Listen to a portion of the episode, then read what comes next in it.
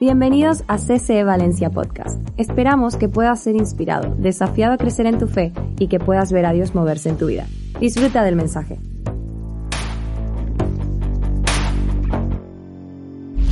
Bienvenido a nuestra casa, Centro Cristiano Esperanza Valencia, en este mes que estamos celebrando uh, que Navidad de Jesús, porque queremos poner el centro en lo que realmente significa esta época, esta temporada del año, que a veces con tantas cosas que hay a nuestro alrededor se nos nubla la cabeza con preparando todo lo que va a venir para fin de año, los regalos, etcétera, todo lo que va a pasar.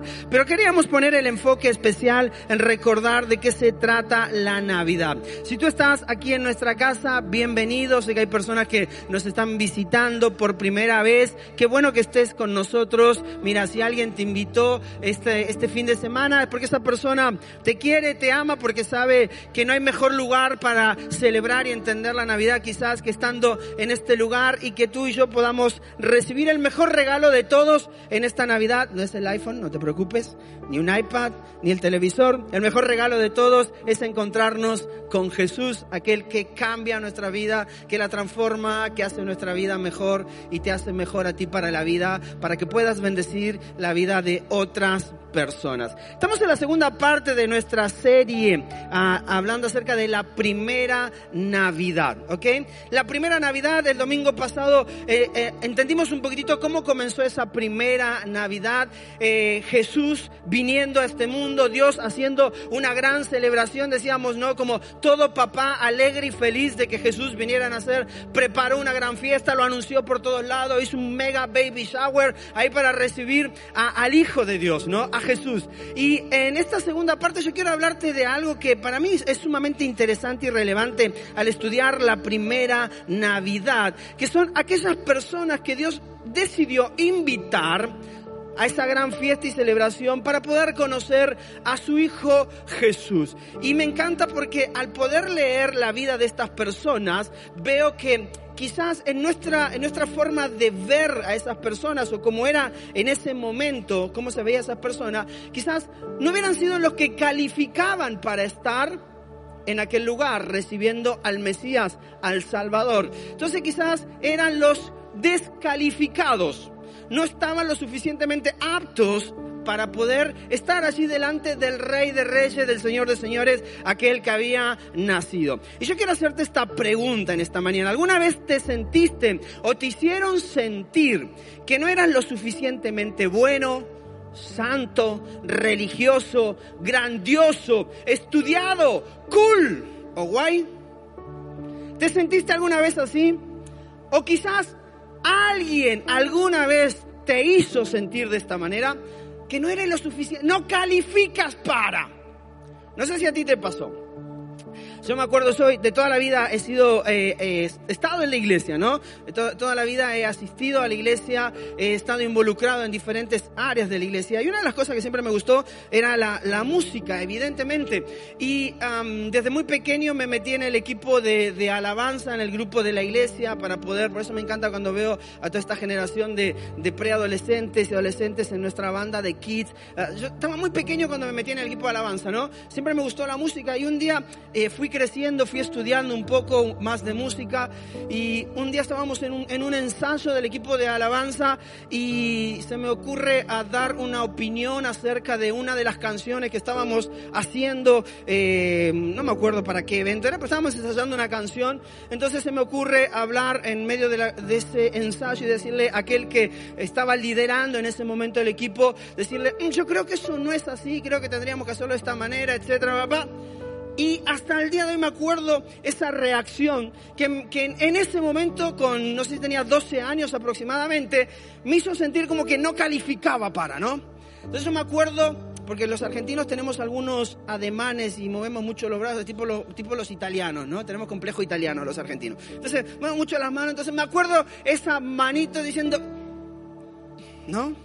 Entonces de pronto cuando yo estaba diciendo esto, esta persona me dice, ¿y tú qué sabes?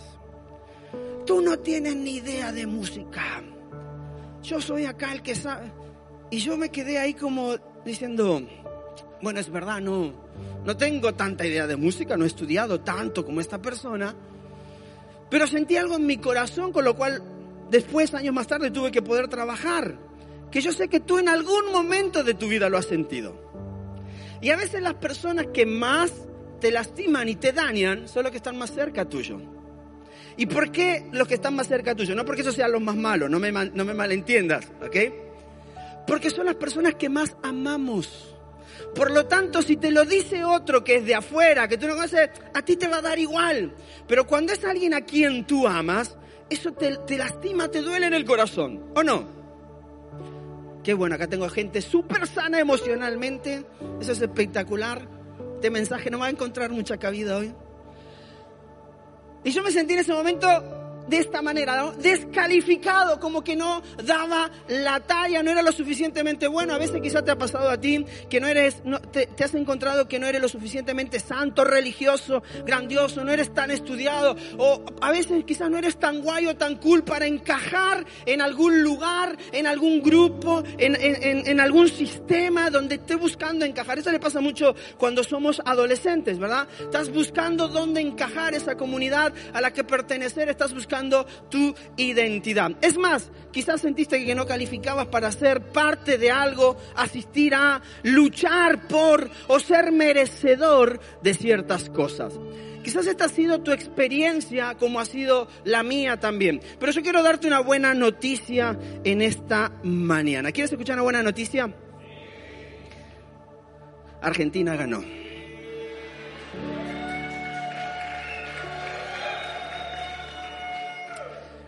Y eso es una buena noticia, que dure la felicidad por lo menos hasta el martes. Ya veremos luego. ¿Ok? Que tenemos un primer equipo africano haciendo historia en el Mundial. Esa es una buena noticia. Pero hay una, buena noticia mucho más grande, que es esta, la que yo te decía, hablando de la primera Navidad.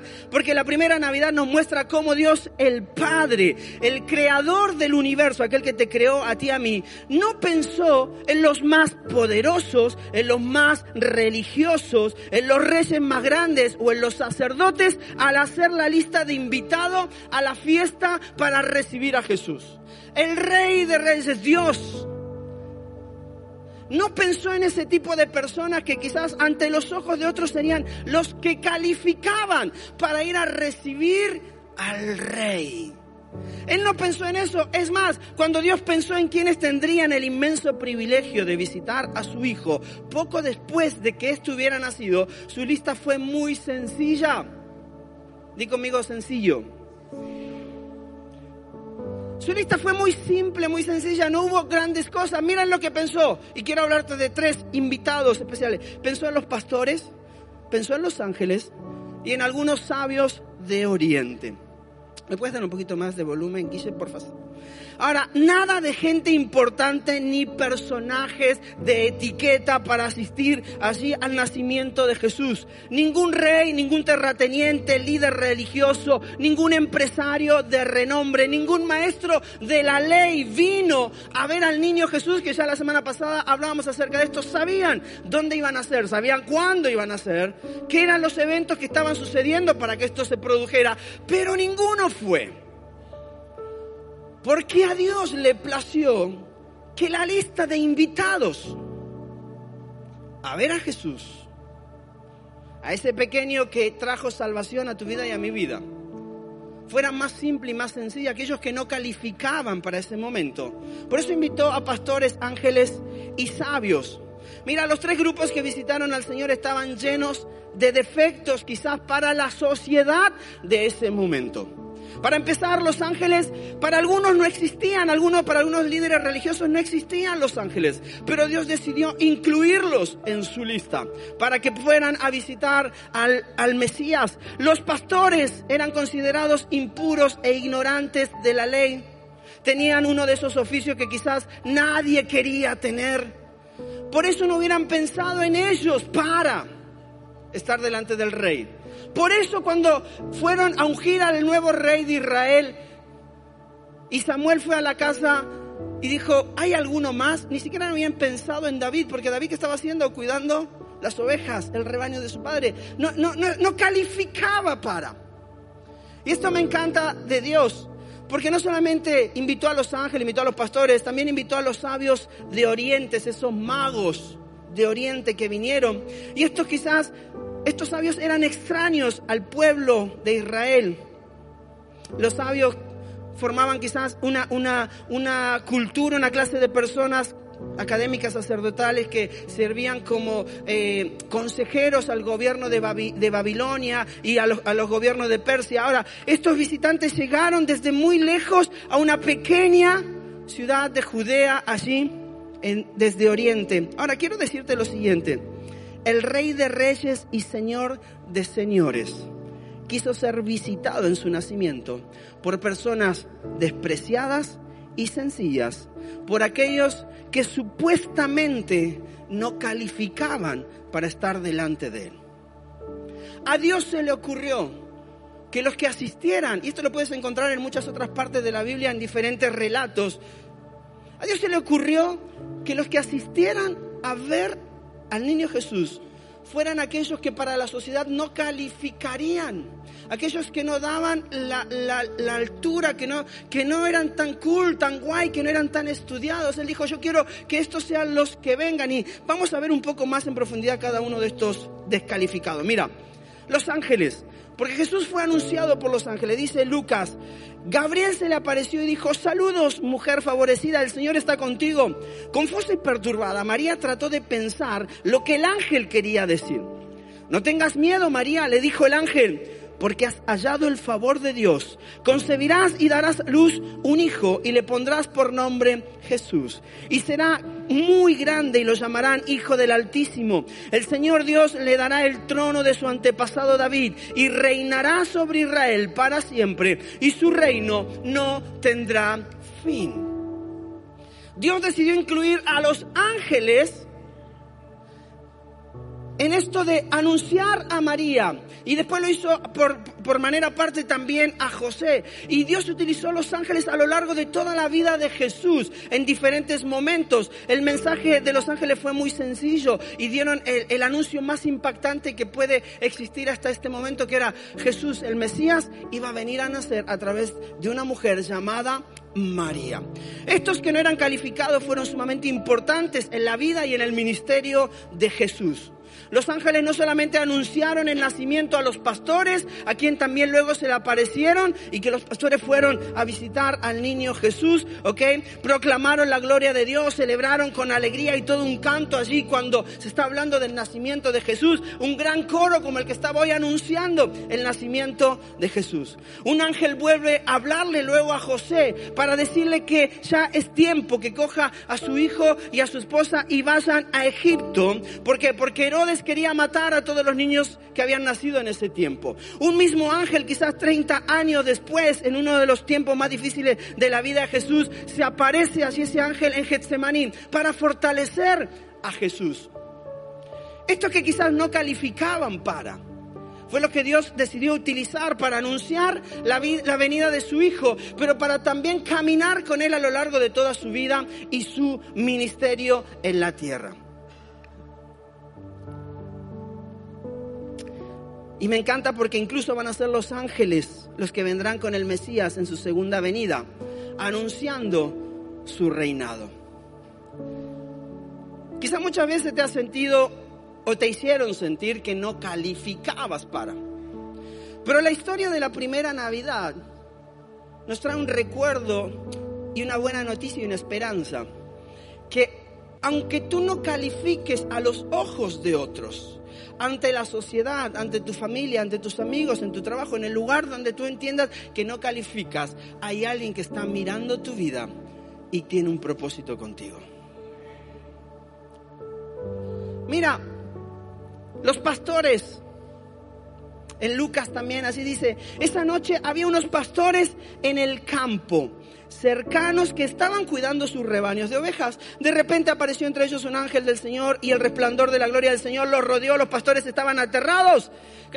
Uno lee a veces, uno lee a veces estas historias como que las pasa muy por encima, ¿no? Sí, se le acercó a los ángeles, hacia los pastores. Mira, si se te acercara un ángel y si te apareciera un ángel esta noche en tu habitación, tú sales muerto de miedo. ¿Verdad que sí? Ay, no, Señor, yo quiero verte. No, si mira, si se te presentara un ángel, así tú sales muerto de miedo. Es más, te tiembla la pata, te metes, no sé si hacías tú o haces como hacía yo cuando era pequeño, que cuando parecía algo terrorífico, uno cogía la sábana de la cama, se tapaba como creyendo que la sábana podía proteger todo. Se ríen porque le ha pasado igual, ¿verdad?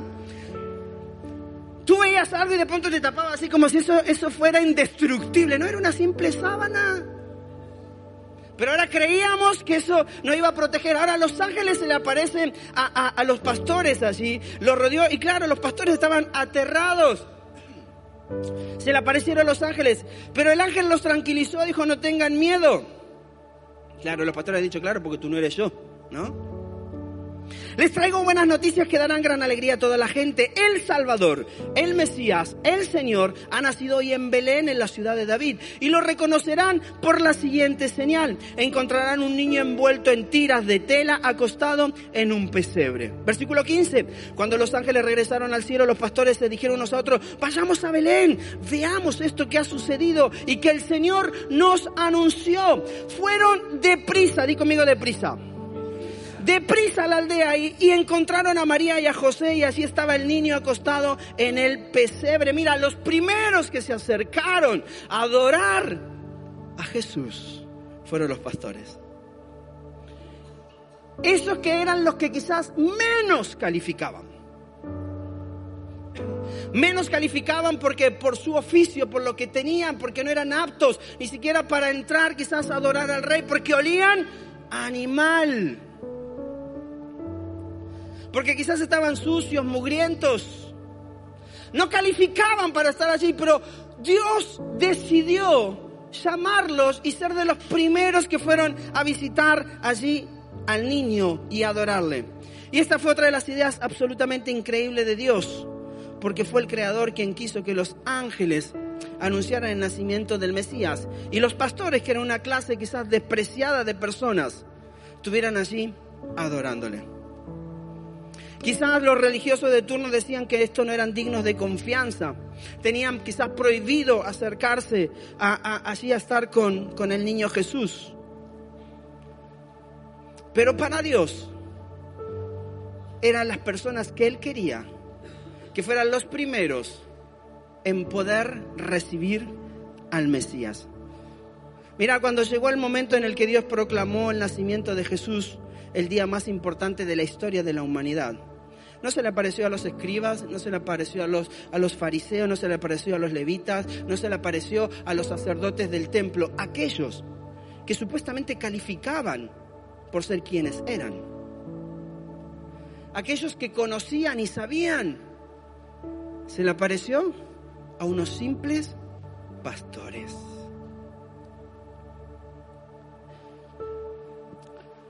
Se lo anunció a pastores y cuando ellos escucharon la noticia, fueron de pisa al pesebre. Y me encanta porque al leer este pasaje vemos de que no solo obedecieron, sino que lo hicieron rápido. Dijeron, nación, vamos, vamos a verle, vamos a adorarle se emocionaron y supieron emocionar a los demás porque sabían que estaba pasando algo grande.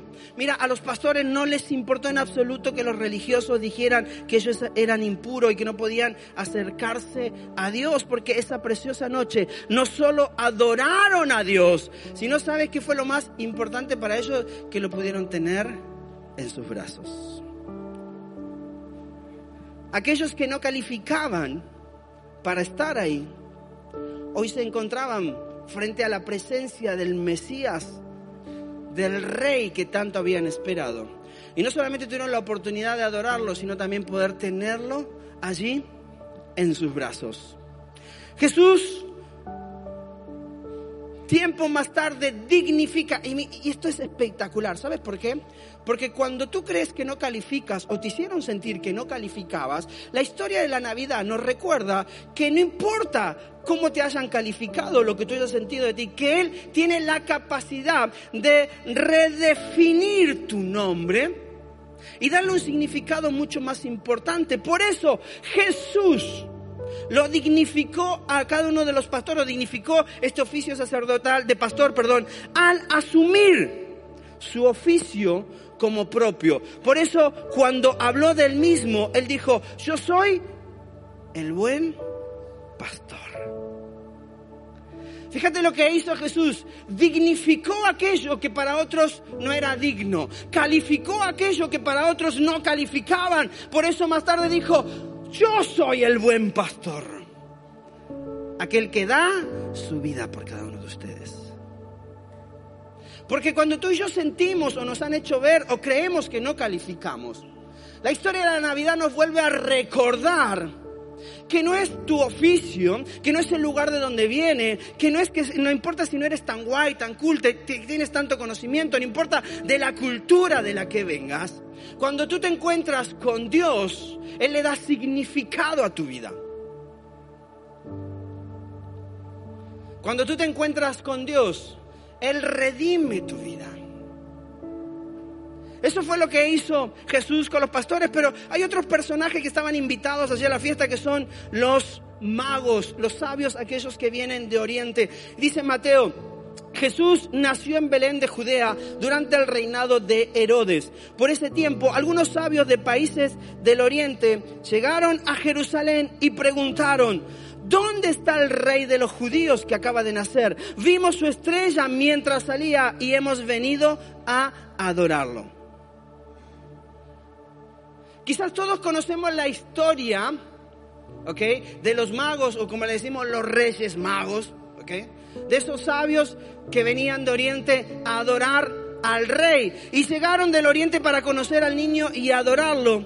Quizás dedicaron meses enteros a un viaje complicado lleno de dificultades para poder traer los regalos al Mesías. Pero lo más importante es que no les importó porque todo esto parecía poco para su vida con tal de conocer al Salvador. Y sucedió algo que quizás pasa inadvertido en la historia. Dice que llegaron y, llegaron allí donde estaba Herodes y preguntaron dónde iban a ser el rey. Y evidentemente Herodes, muy astuto, primero preguntó, ¿cómo que vienen a ver a un rey? ¿Dónde van a ser ese rey? y llamó a la gente y preguntó y le dijeron dónde iban a ser. Y esto le preocupó porque ¿cómo iba a haber otro rey que no fuera él? Ahora, es interesante en la historia cuando podemos mirar acerca de esto, porque nadie creía, perdón, eh, Herodes no creía que nadie más podía ser rey sino solamente él. Y Dios conocía las intenciones de Herodes. Y después que los, los magos, los sabios de Oriente encontraron al Mesías y lo adoraron, el Señor hizo que nuevamente los ángeles se le aparecieran a estos sabios, a estos magos, para que no volvieran a Herodes para decirle dónde estaba el Mesías, sino que regresaran a su casa por otro camino. Y esto es algo sencillo, mira, algo que, que se nos pasa quizás en la historia. Se volvieron por otro camino. Di conmigo otro camino. Aquí hay algo interesante en la historia.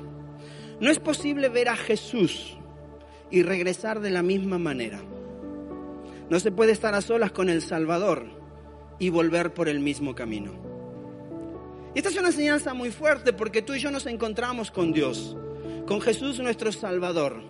Y lo que yo me tengo que preguntar es si ese encuentro con Dios como mi Señor y Salvador transforma mi vida y hace que mi vida se dirija por otro camino o vuelvo por el mismo camino. Ese camino que tú conoces de dónde vienes, ese camino que yo conozco de dónde vengo, lo que he vivido, lo que me ha hecho sentirme alejado de Él, pero hoy Él me extiende sus brazos, pero cuando me encuentro con Él, tengo que volver de manera diferente.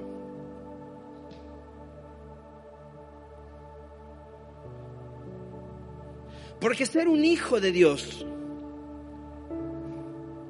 ser un discípulo de Cristo, significa que mi vida ha sido cambiada y transformada.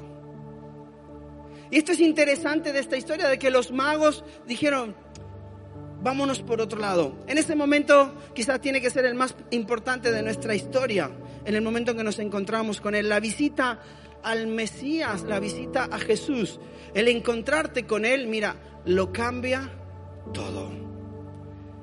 Y cuando yo leo la historia de la primera Navidad, me lleva a pensar cómo mi vida ha sido cambiada y transformada para mejor el día que me encontré con Dios. Que todo aquello que hacía que no era lo correcto, que no iba de acuerdo a los principios y a los parámetros y a la palabra de Dios, cuando yo me encuentro con Él, queda atrás para vivir una nueva vida. Si antes robaba, ya no robo. Si antes mentía, ya no, miento. Si antes decía un montón de tacos, no que cocinaba tacos. Eso lo podemos ir haciendo. Y me invitan de paso. Porque tiene que haber una muestra de que me he encontrado con el Salvador. Hay una película que me encanta que se llama El poder de la cruz, una película cristiana. Y en un momento que el, pastor está predicando en la iglesia, él hace una pregunta que quizás yo te, hago a ti entendiendo este, este momento. Dice, si hoy, digo conmigo hoy, te acusaran te llevaran a los juzgados, te pusieran delante de un juez y hubiera abogados que te están señalando y la acusación fuera por ser hijo de Dios, digo mi hijo, hijo de Dios. Si te acusaran por ser hijo de Dios, si me acusaran por ser hijo de Dios, la pregunta es esta, ¿habría suficiente evidencia para declararte culpable? ¿Habría suficiente evidencia en mi contra de que soy hijo de Dios para declararme culpable? Diría, no, no te preocupes, este es el único que hace era la iglesia el domingo. No te preocupes, déjalo. ¿Habría suficiente evidencia? Porque un encuentro con el Mesías lo cambia todo. Fue lo que pasó con los, con los sabios y los magos de Oriente que fueron por otro camino. Muchos de nosotros quizás hubiéramos dado cualquier cosa en haber visto a ese niño. Y quizás hoy mirando hacia atrás podemos eh, hacer un análisis diferente, pero quizás si en ese momento nos hubieran dicho que el Salvador nacía, quizás no lo hubiéramos creído. Y tampoco hubiéramos estado en el lugar. Pero quizás si esto hubiera sido el momento, imagínate que hoy es mismo y te encuentras delante de, del Mesías, ¿cómo vas a reaccionar? ¿Cómo vas a vivir? ¿Cómo voy a vivir mi vida? ¿Qué camino voy a recorrer? ¿Cómo vamos a regresar a nuestra vida de cada día después de habernos encontrado con el Mesías? Más de dos mil años antes del nacimiento del Salvador, Dios ya había dejado esto claro, escrito a su pueblo eh, en Deuteronomio. Decía, no volváis nunca por este camino. ¿Sabes por qué? Porque cuando tú y yo nos encontramos con Dios, no podemos volver por el mismo camino que veníamos. Tiene que haber algo en nuestra vida que es cambiado y transformado. ¿Por qué? Porque hay caminos de odio, hay, hay caminos de calumnia, de maldición, sendas que quizás nos alejan de Dios. Ahora, los magos vieron al Señor y regresaron por otro camino. Sus vidas fueron diferentes porque no podían volver a las mismas cosas después de haber contemplado al Rey. La primera Navidad es impresionante. Y como siempre decimos, evidentemente tenemos claro que no es que Jesús nació el 25 de diciembre como tal, eso lo tienes claro, ¿verdad? No vas a pelear con alguien, no, el 25 de diciembre nació Jesús, no. Es una fecha en la que conmemoramos este evento como tal, ¿ok? Pero entendemos que esta, esta, esta fecha, este tiempo, esta temporada es sumamente especial para ti para mí como hijos de Dios. Porque podemos ver cómo Dios decidió entrar en el mundo a través de un niño que necesitaba cuidado, un niño que necesitaba alimento, un niño que llevaba pañales, que dependía de dos jovencitos. Pero también vemos en esa primera Navidad que Dios tiene un corazón tan grande que Él no busca a aquellos que supuestamente califican para estar delante de Él, sino quizás aquellos que no calificaríamos, que han sido despreciados, aquellos que quizás fueron maltratados. Y Dios dice, no te preocupes, porque tú estás invitado a esta gran celebración. No se trata de ser un gran líder religioso, saber un montón. Simplemente se trata de que tengas el corazón correcto. Yo estoy esperando un encuentro con aquel que va a hacer mi vida diferente. Mira, Dios puede escribir historias extraordinarias con vidas Y esto es lo que más me encanta de él. Porque él escribe historias extraordinarias. Y cuando tú lees la Biblia, ¿por qué la Biblia está llena de, de personas imperfectas? Por eso también creemos en la palabra, ¿sabes? Porque si tuviera una, una Biblia donde todos eran perfectos, donde nunca nadie metía la pata, todos hacían lo correcto, tú y yo decimos, no, esto es demasiado perfecto para ser verdad. Pero Dios quiso incluir a personas que eran imperfectas, personas que supuestamente no calificaban, para que tú y yo podamos ver de que Él sigue teniendo el mismo corazón que siempre ha tenido. Que tú y yo nos podamos acercar a Él, no importando nuestras imperfecciones, sino sabiendo que Él nos creó. Y eso nos dignifica, eso nos da valor, eso da propósito a tu vida. Eso te permite tener aceptación, porque sabes que aquel que te creó, porque sé que aquel que me creó, me acepta. Me acepta con mis errores y con mis virtudes. Evidentemente Él quiere que mi vida siga mejorando cada día a través de su palabra. Dios se deleita usando a los candidatos más improbables para llevar a cabo sus propósitos y que nuestras habilidades son siempre secundarias para su llamado. Él se deleita llamando a aquellos que nadie llamaría. Mientras el equipo de alabanza va pasando, quiero decirte esto.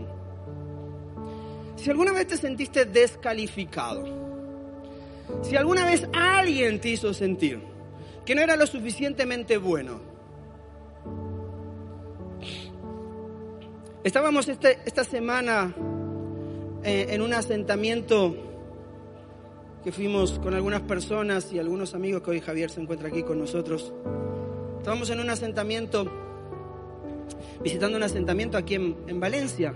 Y mientras íbamos al asentamiento de estas personas, yo le decía a Javier, le digo, no el Javier de nuestra iglesia, otro amigo que se llama Javier que está aquí.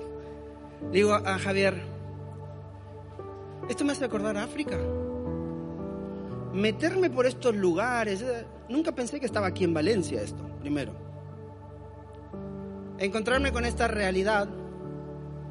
Pero lo que más me impactó, y lo que hablábamos era lo siguiente, cómo estas personas, mientras yo escuchaba su vida, donde crecieron con un sentimiento de no califico, no califico para ser lo suficientemente digno, para ser merecedor de.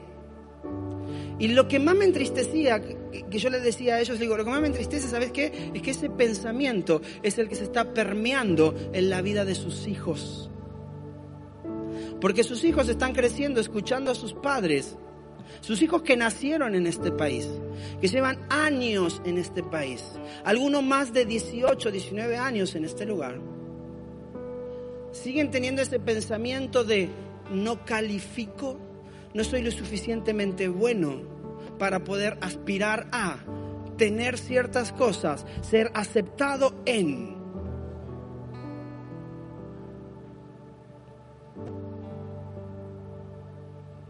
Yo sé que más del 90% de los que estamos en este auditorio han habido momentos en tu vida y en, la mía en que nos hemos sentido descalificados. Si estás gordo porque eres gordo. Si estás pelado porque te falta pelo, evidentemente. Si llevas tatuaje porque eres muy no sé qué. Si usas pantalones rotos porque no sé cuánto. Si eres argentino porque eres agrandado.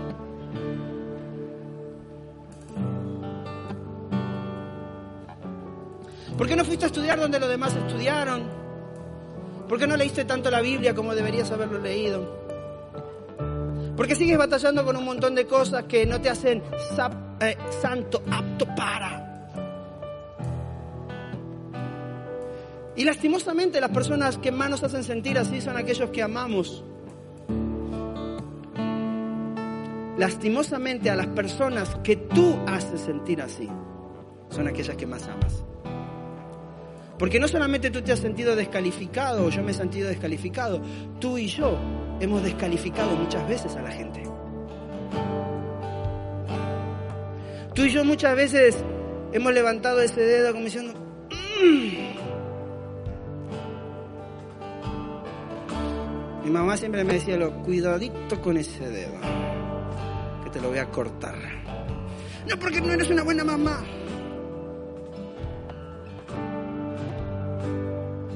Yo no sé cuál es tu historia, yo sé cuál es la mía. Pero aprendí algo hace muchos años que es lo que me ha servido. Y es lo que yo quiero que tú puedas llevarte en esta mañana. Que Dios puede escribir historias extraordinarias con vidas ordinarias. Y mira, en un mundo distraído y enamorado de las calificaciones externas, que es el mundo donde vivimos,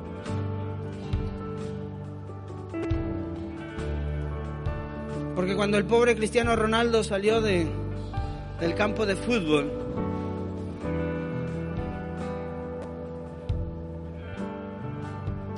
y solo había una cámara que quizás dio para hablar de que no hizo ciertas cosas. En una, en una sociedad donde vivimos con el peso constante de cómo nos califican.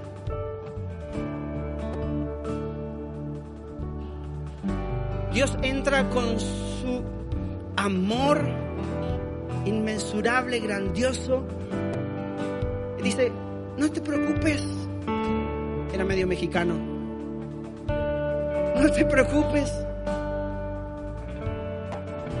porque no importa que no califiques para los demás, yo soy experto en hacer cosas extraordinarias con personas como tú. Ahora no mires solamente cómo tú fuiste descalificado. Ponte del otro lado y di, ¿a cuánta gente yo descalifiqué? Por lo que viví, por lo que me hicieron, por no perdonar, por no soltar, por no entender mi valor, mi aceptación, mi propósito, mi dignidad. Yo hice lo mismo con otras personas. Entonces no es solamente que hoy aceptes que Él te califica, para, sino también que Él te llama a pedir perdón. Y empezar a agregar valor a la vida de las personas como Él lo hace. Siempre tuve claro esto. Si tú eres gordito o pelado, quiero darte una buena noticia. Hablo de eso porque son las dos cosas con las que he batallado.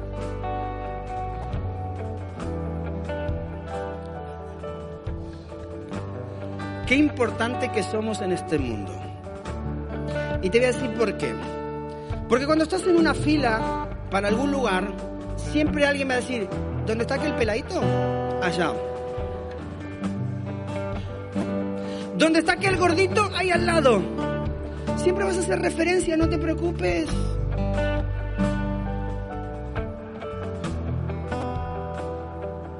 Mira, la primera Navidad es la historia del obstinado amor de Dios por nosotros. Amor por aquellos que no calificaríamos, pero que ese amor cambia todo en nuestras vidas. De eso se trata la primera Navidad. ¿Por qué no te pones de pie? Gracias por escucharnos y ser parte de esta comunidad. Suscríbete a nuestro canal y comparte este mensaje con todos aquellos que lo necesitan. Si quieres más información, no dudes en buscarnos en nuestras redes sociales como CCE Valencia.